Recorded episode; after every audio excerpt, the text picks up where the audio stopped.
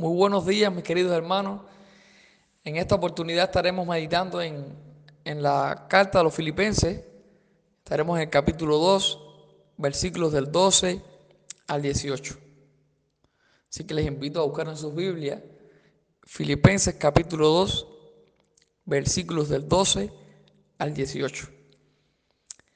Hay un título le he puesto este mensaje y es Haciendo la diferencia. Ese es el título que, le he pensado para este mensaje. Y así se, titula, Haciendo la diferencia. Bueno, hay una noticia que en estos días ha impactado el mundo evangélico y es el escándalo acerca de, de las acusaciones confirmadas a Rabbi Zacarías debido a conductas inapropiadas sexualmente con mujeres a lo largo de su ministerio, entre otras cosas. Rabbi Zacarías fue un famoso apologista cristiano que daba conferencias en universidades, en, mezquitas, en muchos lugares. De hecho, un hombre muy famoso que ejercía una gran influencia eh, para muchas personas.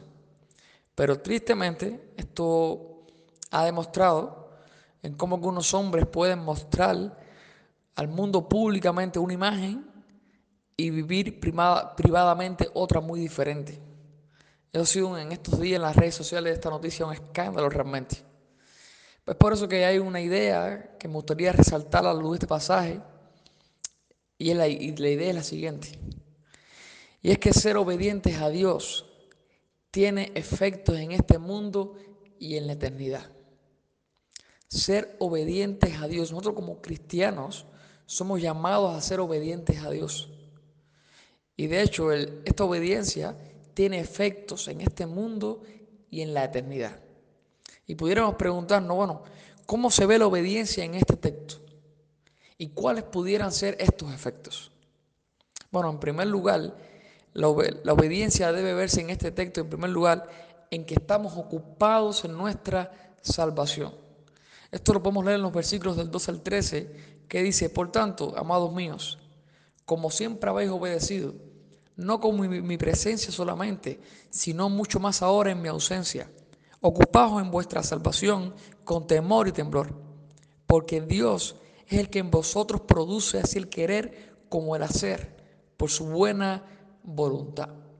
Esta es la primera manera práctica en la que vemos en este texto en cómo se debe apreciar o cómo se debe ver la obediencia. Y es que en primer lugar necesitamos ocuparnos, necesitamos estar ocupados en nuestra salvación. Y el efecto es que es una manera, una muestra de que Dios realmente está obrando en nosotros. Es una muestra de que Dios realmente está obrando en mí y en usted. Es por eso que el pasaje dice, nosotros necesitamos ocuparnos, ahí está este verbo en, imperativo, dando esta orden, ocupaos en vuestra salvación con temor y temblor, porque Dios es el que en vosotros produce el querer como el hacer. Es, decir, Dios está produciendo eso. Para que nosotros podamos ocuparnos en nuestra, en nuestra salvación, Dios realmente tiene que estar obrando para que eso también suceda. Es la, esta es la gran tensión que existe entre la responsabilidad del hombre y la, y la soberanía de Dios. Es una gran tensión que encontramos a lo largo de la Biblia, pero que es real y está. Dios es soberano, pero también le ha entregado cierta responsabilidad al ser humano. Y la vemos en este pasaje. Este pasaje, de hecho, ha sido uno de los pasajes eh, tan mal citados e interpretados porque muchos eh, tienden a pensar de que aquí hay una muestra de que se puede perder la salvación porque tienes que cuidar tu salvación. Y el pasaje, de hecho, no dice cuidar tu salvación, sino más bien ocupados en vuestra salvación. El pasaje no habla de perder la salvación, sino más bien de ocuparse en una salvación tan hermosa y tan preciosa que vale la pena que invirtamos en ella, que estemos ocupados en ella. Es decir, la obediencia no consiste en sentimientos, sino también en acciones. Es por eso que el pasaje dice que Dios produce en vosotros tanto el querer, sentimientos, como el hacer, acciones. Y es que para muchos la salvación es solo cuando estemos en un lugar junto a Dios en el cielo, donde no hay pecado, es un estado perfecto. Y aunque eso es cierto, este texto también nos muestra que la salvación tiene implicaciones para hoy. en el aquí, mientras estamos luchando por honrar a Dios. Si necesitamos ocuparnos de nuestra salvación. Es una orden y está en un tiempo, en el idioma que se escribió en el Nuevo Testamento, está en presente, es decir, como que es un presente continuado, como que siempre deberíamos estar ocupándonos en esta salvación tan preciosa que, que tenemos. Y la obediencia debe verse en que nosotros obedecemos aun cuando nadie nos está viendo. Es por eso que el pasaje dice, obedezcan no solamente en mi presencia, sino también ahora en mi ausencia. Hay una conexión en este pasaje, al leer la frase que dice, por tanto, una conexión natural con lo que venía hablando anteriormente. Y de hecho, si, si leemos anteriormente, nos damos cuenta que el mayor ejemplo de obediencia fue el mismo el Señor Jesucristo, que dice que fue obediente hasta la muerte y muerte de cruz. Mi hermano, en primer lugar, nosotros necesitamos obedecer. Y este efecto, y trae un efecto, y es que para que nosotros estemos obedeciendo, tiene que estar Dios obrando en nosotros y a través de nosotros. En segundo lugar, necesitamos hacer todo sin murmuraciones ni contiendas, sin estar murmurando, sin estar discutiendo, contendiendo. ¿Y qué efecto trae? Bueno, el efecto de que podemos marcar una diferencia en este mundo como cristianos maduros e íntegros. Dice el verso 14, haced todo sin murmuraciones y contiendas, para que seáis irreprensibles y sencillos, hijos de Dios, sin mancha, en medio de una generación maligna y perversa, en medio de la cual resplandecéis como luminares en el mundo. Mis hermanos, nosotros, ya sea en, la, en el trabajo, en el barrio, inclusive en la iglesia. Este mundo está tan complicado que las personas difícilmente hacen algo sin discutir, sin murmurar de los otros. Y es por eso que nosotros, y el efecto que trae aquí en la tierra, es que podemos marcar una diferencia en este mundo, pero como cristianos íntegros. Bueno, pasa en el verso 15 hay una serie de características irreprensibles, sin que nadie te pueda señalar, sencillos, hijos de Dios, sin mancha. ¿En qué? En esta generación maligna y perversa que constantemente está murmurando y contendiendo. De hecho, si leemos el texto previo y nos encontramos en el capítulo 1, versículo 15, nos damos cuenta que algunos estaban predicando a Cristo aún por contienda. En el versículo 15 del capítulo 1. A lo cual el apóstol Pablo le exhorta a los creyentes en Filipo que en el versículo 3 del capítulo 2, sí, Filipenses capítulo 2, versículo 3, a que los creyentes no debemos contender. Pero tristemente aún en el reino, aún en la iglesia, habían personas que estaban contendiendo, estaban discutiendo. Y el, y el, y el, apóstol estaba diciendo, no, los que como creyentes no podemos contender. Como creyentes necesitamos marcar una diferencia en este mundo, ser íntegros, marcar una diferencia, ser luminares en este mundo, como cristianos maduros e íntegros, como cristianos cabales, como cristianos que necesitamos mostrarle algo diferente a nuestra familia, a nuestros compañeros de trabajo, a la iglesia. Nosotros necesitamos en este mundo marcar una diferencia y en la práctica se ve muy bien cuando hacemos todo sin murmuraciones ni contiendas. Mi hermano, qué fácil muchas veces contender, ¿eh?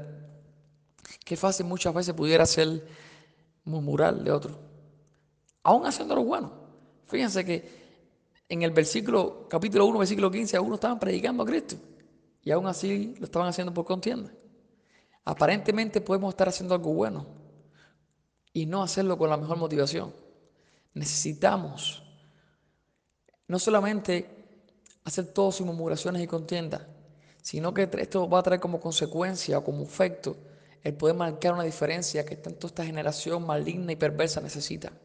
Nosotros como cristianos necesitamos marcar esa diferencia. En tercer lugar, esta obediencia debe verse en este texto en que estamos sostenidos de la palabra de vida. Nosotros estamos sostenidos. Dice el pasaje en el versículo 16, asidos de la palabra de vida. Este término asido no es un término simplemente de tocar algo o de estar cerca de algo, sino más bien de estar agarrado, sostenido de algo. ¿Y de qué cosa es? Bueno, de la palabra de vida. Mis hermanos, si nosotros queremos marcar una diferencia en este mundo, si queremos hacer la diferencia, si queremos realmente obedecer y que esta obediencia traiga estas consecuencias o estos efectos, estas implicaciones, tanto en esta vida como en la eternidad, necesitamos sostenernos, necesitamos asirnos a la palabra de vida. Y es por eso que en el versículo 16 dice, asíos de la palabra de vida, para, y aquí está la, la meta, ¿para qué? Para que en el día de Cristo yo pueda gloriarme de que no he ocurrido en vano, ni en vano he trabajado.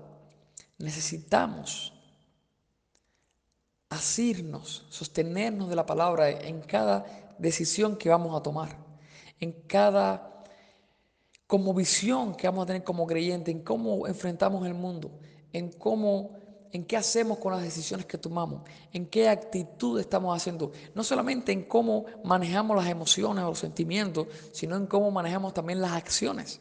Dios produce tanto el querer como el hacer, es decir, que la voluntad de Dios, obedecer a Dios, la obediencia no solamente son emociones, sino también son acciones. Acciones que están, acciones y emociones que están alineadas a la palabra de Dios. Esa es la obediencia. Necesitamos obedecer a Dios de esa manera, porque esto va a tener un efecto en la eternidad. Dice, para que pueda presentarme en el día de Cristo. En ese día que nosotros vamos a presentarnos con gozo. Este es el efecto. En que usted y yo fuimos obedientes aquí en la tierra.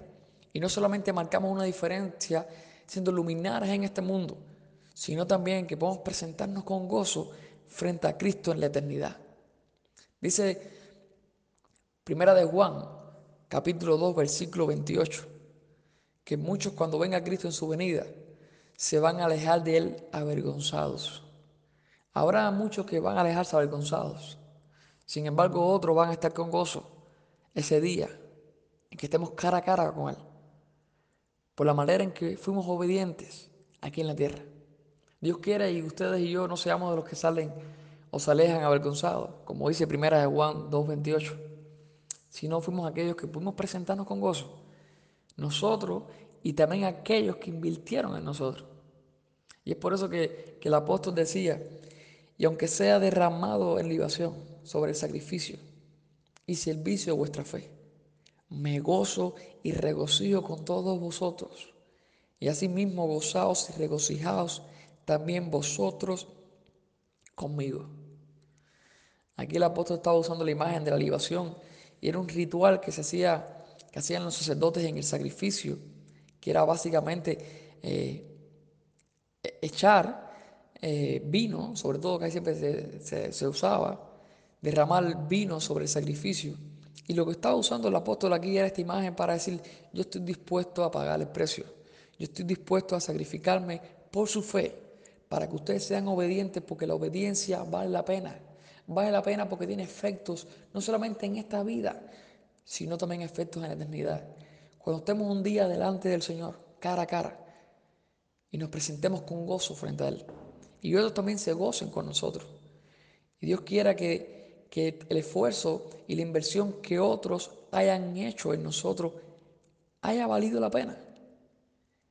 Igual tal vez la que tú estés haciendo en otros ahora en estos momentos para que también enseñarle a obedecer. La gran comisión dice, ir a ser discípulo a todas las naciones, enseñándoles a que guarden todas las cosas. No solamente es el hacer discípulo, no se trata de que la gente sepa todas las cosas, sino enseñándole a que guarden todas las cosas. La obediencia, el discipulado, la vida cristiana se trata de eso. Se trata no solamente de saber, sino de saber hacer, de obedecer. Esa es la gran comisión. Ese es el discipulado. Esa es la vida cristiana. Ese es el obedecer que aquí el apóstol está haciendo hincapié. Que no solamente obedezcamos en su presencia, sino también aún en su ausencia. Que como iglesia podamos obedecer. En medio de esta pandemia, tal vez el contacto con los creyentes, con los hermanos en la fe, sea distanciado un poco tal vez. Pero el Señor nos está llamando a que obedezcamos, aún nos vean o no nos vean. El Señor nos llama a eso, a que obedezcamos al Señor. En primer lugar, porque necesitamos obedecer ocupándonos de nuestra salvación y eso es una muestra de que Dios está realmente obrando en nosotros. En segundo lugar, Estamos obedeciendo cuando hacemos todo sin murmuraciones ni contiendas, sin discutir. Y trae como efecto que marquemos una diferencia en este mundo, como cristianos maduros e íntegros. En tercer lugar, en que estamos sostenidos, agarrados en cada decisión, en cada cosa que hagamos. Estamos sostenidos de la palabra de Dios. Y eso tendrá como efecto que nos podamos presentar un día con gozo frente a Cristo en la eternidad.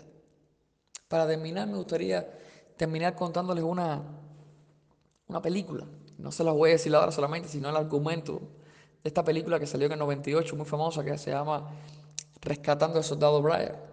Al Soldado Ryan. Esta película está ambientada en la Segunda Guerra Mundial y es cuando las tropas de los aliados entran a Normandía eh, para atacar a los alemanes.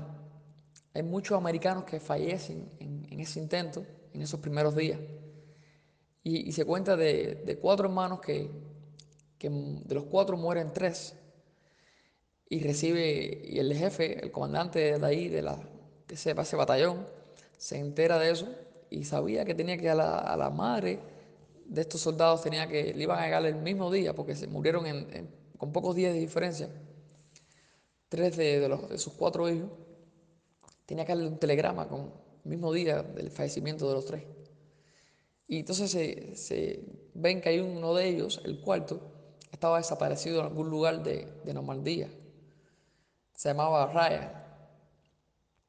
Entonces le dan la encomienda, la misión, al capitán Miller, de que vaya a buscar a este hombre, de que vaya a rescatar a este soldado y la misión era rescatarlo y llevarlo de vuelta a su familia.